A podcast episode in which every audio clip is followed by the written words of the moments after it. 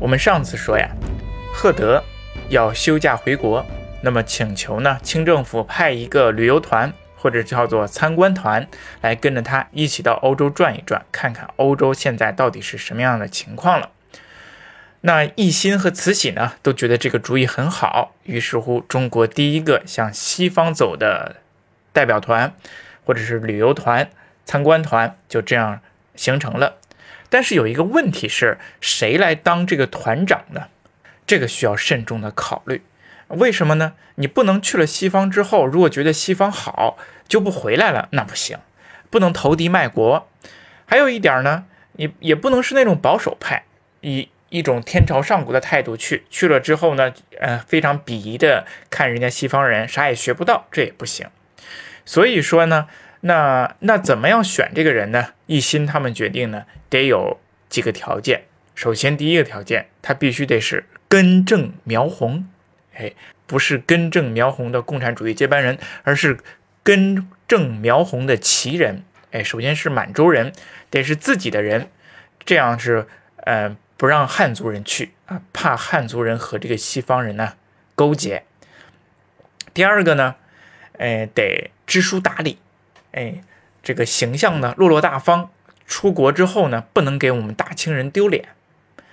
第三个呢得聪明，脑子得灵光。这出国在外呀有很多事儿，随机应变得够强，所以得满足这几个条件。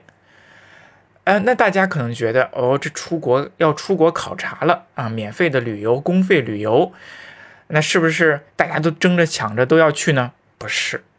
大家是不是争着抢着都要去呢？哎，不是，这个消息一颁布之后呢，没有几个人报名，大家都不愿意去。为什么呢？还是那句话，在大家心目当中，西方还是一种蛮夷。我天朝啊，往西方去，很多人呢他是不接受的。那这个时候呢，有一个老头，他主动报名了。这个老头是谁呢？他就是宾春。宾呢，就是文武宾；春就是一个春树的春，一个木字旁，一个春天的春。宾春这个人呢，他是个奇人。他报名的时候多大岁数了呢？有六十多岁了，已经退休在家了。他原来在陕西呢当过知县，后来呢经别人介绍呢，他就去了这个海关，海关总税务司赫德那里做过文案，就是秘书，相当于文书这样的一个职位。所以宾春呢，他其实，在大清的这个朝朝廷之上呢，是一个名不见经传的老人物。哎，因为年纪比较大，六十六十多岁了，六十三岁，他报名参加。他报名参加的时候啊，其实他的亲朋好友呢，都劝他别这么做。哎呀，你干嘛呀？这么大岁数了，还要还要这个冒着风浪去去西欧洲？嗯，不想活了吗？当然了，冒着风浪，这个旅途艰险是大家反对他的一个借口，是他的亲朋好友啊反对他的借口。那么实际上的原因是什么呢？觉得这是一件丢人的事情。他的朋友们呢，还写过一首诗来劝他。这首这首诗怎么写的呢？他这么写的：“或云风涛险，恐君不堪此。”哎，你这么大岁数了，这一路上呢风浪颠簸，我觉得你啊不行。受不了，还说呢？接下来说，此行古未有，祸福愁能许。什么呀？这件事儿啊，自古以来都都没有发生过的。你现在啊，这么大岁数，一个人只身前往，到底是是福是祸呢？不不知道。或云虎狼禽待人以刀举，又如使匈奴被留等苏武。你看看后边这两句话。利用典故来说呀，他说你西方呢，也许就像两千多年前的虎狼的秦国一样，你去了之后，大家都等着杀你呢；或者又说什么像汉朝的匈奴一样，你去了之后就被你扣在那儿了，就像苏武一样，十几年都回不来。你说你这么大岁数了，图什么？你看看宾春的他这个做他的这个举动呢，其实是被他的亲朋好友不理解，但是，哎。宾春这个人呢，他就该留在史册史册上，他就该做我们中国吃螃蟹的第一人。他说呀：“我呢，原来在海关工作过，我对外国呢略知一二。那么这一次是一个很好的机会，呃，是我们大清人往西方看的一个很好的机会，也是开拓我自己眼界的这样的一个机会。我自己呢是中土西来的第一人，我不想做井底之蛙。哎，我们看看这个老头，还他还是思想非常开明、很有远见的。总而言之，他自己也是顶住了很大的压力，他朋友的压力，他亲戚的压力，报名来带这个。那这个。呃，清政府觉得这个人怎么样呢？来考察考察，进行政治考察。一看呢，他是奇人，而且呢，考过科举考试，四书五经都是掌握的非常的好。从这一点上来说，根正苗红。其人，四书五经掌握的好，思想坚定，不会一到了西方被轻易的扭转，同化成汉奸。还有呢，举止大方，也不会丢人。所以，哎，奕欣呢就给慈禧、慈安两位太后说：“宾春这个人呢可堪重任。”于是，就由宾春牵头的中国第一个非正式考察团，大家一定要注意，他不是正式的使者，他是非正式考察团，借着赫德回国休假的时机，一起前往西方。那么同行的还有谁呢？哎，首先有他的儿子，他的儿子呢美其名曰是为了照顾他的父亲，是广英。他的儿子，除此之外，还有同文馆的三名学生。这三名学生以后我们可能也会讲到，他们在中国近代的外交史上也都先后做出了不少的贡献。我们今天就不细讲了，我们就来看这个冰春考察船到了西方之后到底做了哪些事情。啊，他们做的事情真的是不少。他在西方一待就待了四个多月，考察了哪些国家呢？英国、法国、荷兰、丹麦、瑞典、芬兰、俄罗斯、德国、比利时等十一个国家，去的国家非常的多。那么这一年呢，他们呢首就从上海出发，经过了一个月零八天的时间，在这个印度洋上航行，就来到了法国马赛这个地方。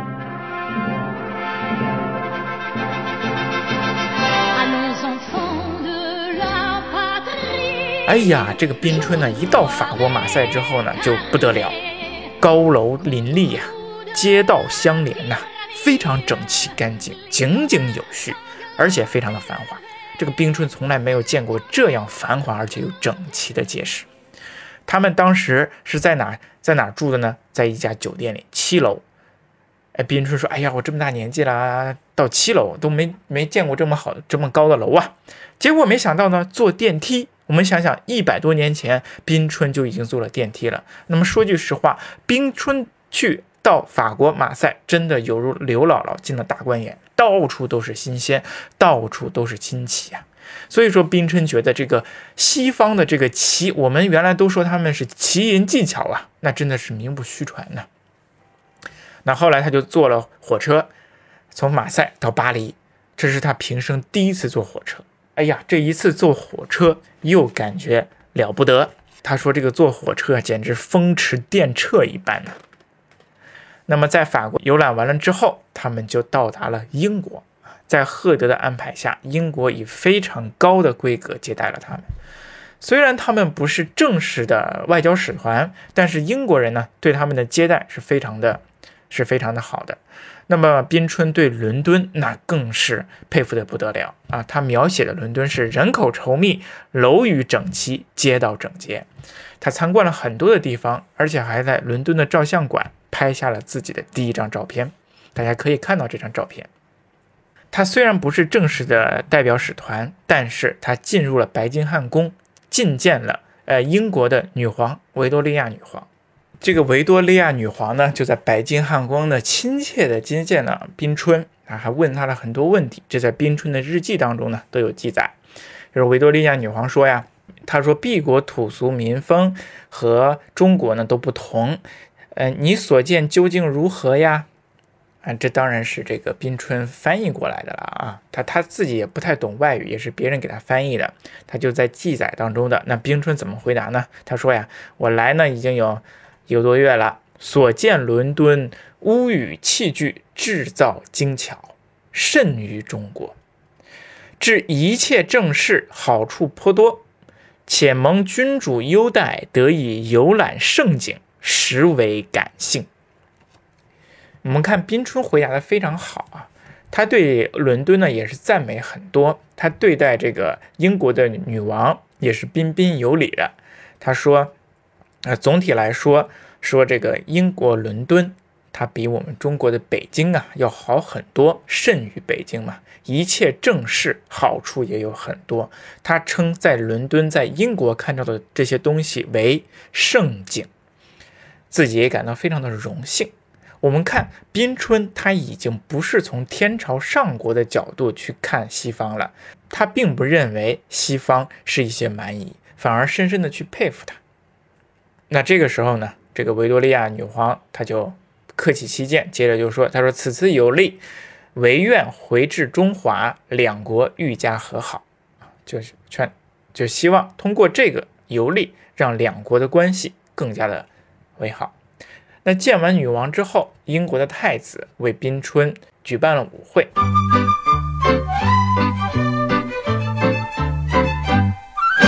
都知道，我们中国在当时呢，晚清它还是属于一个古代社会，嗯，讲究这个男女授受不亲啊。宾春第一次在英国看到了男女呀相互跳舞的这样的一个情景，简直是怎么样呢？迷住了，他被迷住了。他也有这样的描写，他说什么呢？武职一红，文职一黑，就是武官穿着红色的，文官穿黑色的，结饰以金穗，都有这个金穗。妇女衣红绿杂色，哎，妇女呢，她的衣服呢，就是各种各样花里胡哨的啊，袒肩露背，还露着胸，珠宝钻石呢，都戴满了这个脖子，五色璀璨，光彩耀目。我们看这些画，它都是对她有赞美的。并没有说，哎，我这个袒胸露乳呢，就有一种伤风化的感觉在里头。没有，太子呢把这个宾春叫到身边，就问宾春说：“伦伦敦景象叫中华如何呀？西距中华太远，往来不易。此行尚安妥否？左游行馆，所见景物佳否？”宾春就说呀。说中华使臣从未有至外国者，此次奉命游历，使之海外有此盛景。又说了一次盛景，可见宾春对英国的认同感是很强的。那么到了夜里之后呢，他又发现这个伦敦啊，哇塞，这是灯火辉煌啊，灯火满街，照耀如白昼。然后坐火车，又说他是直如云中飞过呀。他一共在这期间呢。乘坐了四十二次火车，还买了一艘小火车这个模型带给慈禧。那么同时呢，他还在这个英国英国的这个例会，英国的这个议会看两党之间的辩论。嗯，这是英国的常游项目。大家现在去英国的时候呢，甚至也可以到这个议会呢去看他们的这个民主政治是如何进行的。他写到呢，他说公议厅也就是议会，高峻宏畅。各乡公举六百人共议地方公事，意见不合者听其辩论，一致后方能够行使。君主啊也不能强行做主。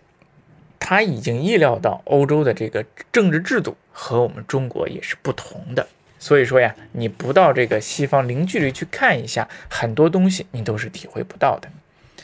离开英国之后呢，又去了很多的国家，比如说去荷兰。在荷兰的时候呢，他就发现，哎，荷兰的抽水机特别的厉害。那么抽水灌溉，让荷兰一下子就没有了旱涝的忧虑。他认为中国呢也应该学习。嗯，但是想到中国也有水车，如果有这种抽水机呢，那就更方便了。那再比如说呢，他们还到了瑞典。到瑞典的时候呢。瑞典呢，专门为他们安排北极圈内呢有一个小长城、小城，让他们去去游览。那么在这里，他看到了什么呢？奇观、极光的现象啊，兴奋的彻夜不眠。那沿途的美景啊，也是非常的好。那么他自己在日记当中怎么样写的呢？碧水环湾，山岛罗列，峰回路转。写的你看四个字四个字写的非常的美，简单但是非常的美。我相信他们当时游览的时候呢，肯定是心旷神怡。我们想想现在我们去去欧洲去北欧游览的时候，哇，那碧海蓝天是吧？那极光那白雪哎，多么的好。那么瑞典的国王呢，也亲自召见了宾春，在自己的别墅里。我们看西方的这些国王，他们的都非常的开明，他们不会认为这个宾春，比如说他的呃关节不高，或者是不是中国派来的正式代表团，就不去去接见他，而是呢抓住这样的难得的机会，去展示自己的友好，向大清国伸出这样的橄榄枝，希望建立起一种平等的关系。我们从这里面就可以看出来，当时中外对待外界事物的差异。啊，它不像我们中国高高在上。比如说，当时的清政府自始至终啊，他们不见外国使者，为什么呢？就解决不了天朝上国的皇帝呢，没有办法直接去觐见这个四方蛮夷的这个使臣的，不知道是行什么礼，三拜九叩啊，还是握手礼呀，还是鞠躬礼呀，都没办法执行，所以迟迟不能相见。而我们看西方，他们直接就有这样开放简洁的态度去接见了一个非正式的。使团，瑞典国王呢在别墅里接见了这个宾春，那么这个皇太后呢，啊其实就是瑞典的妈妈，宾春呢叫她皇皇太后，皇太后呢就哎听说中国的旅游团来了，也特意的去召见他，以当地非常著名的水果呢去去招待这个宾春，宾春呢是受受宠若惊啊，他当即呢就做了一首诗，哎。受过中国这个传统科举考试教育培训的人呢，那作诗写文张嘴就来，他就盛赞这个皇太后啊，说她是什么呢？西池王母住环州，十二诸公召徐游，怪底红尘飞不到，碧波清障护琼楼，写的非常的古香古色。他不管怎么说呢。这个宾春呢，他还是摆脱不了自己这种所谓中世纪文人的这种感觉。那么赞美他，也用这样非常典雅的这种不知所云的文章去诗文去赞美他。哎，不管怎么说，宾春就在欧洲游览了这一圈儿，到了当年的九月十八号的时候，回到了北京。宾春在欧洲的这个自由之行呢，算是中国外交往史上破天荒的第一次。他们所到之处呢，都受到了很热烈的欢迎。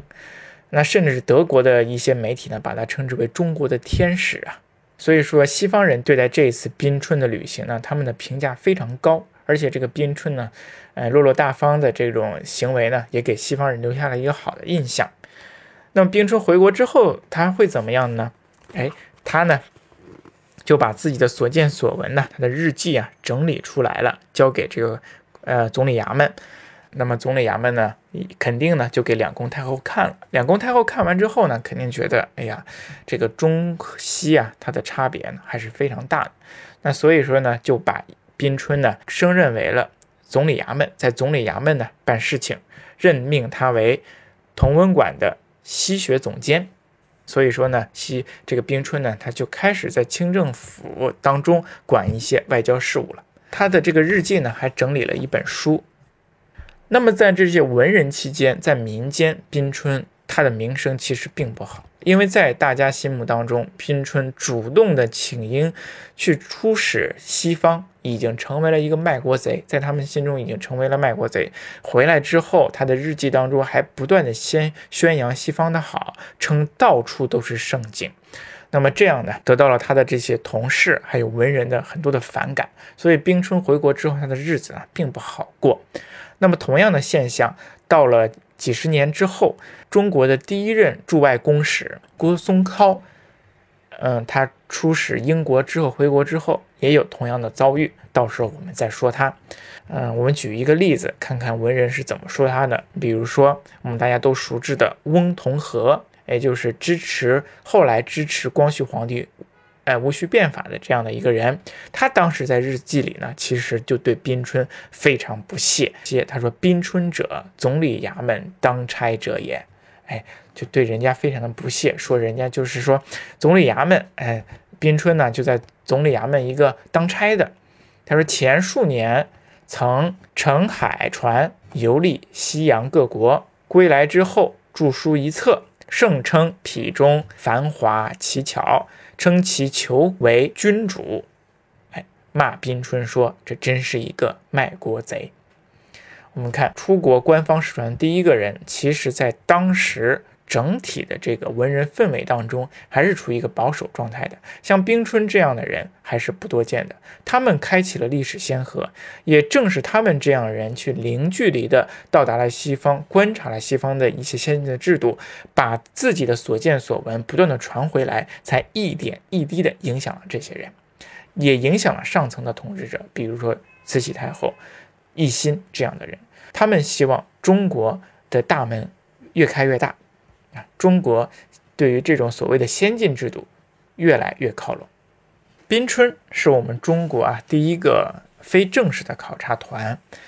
那么在中西交往过程当中呢，我们不能老是这种非正式啊，也得建立一个正式的考察团呢。但是也没人愿去愿意当这个当这个卖国贼呀，相当于没国贼，一去就被万众唾骂呀，怎么办呢？没人去。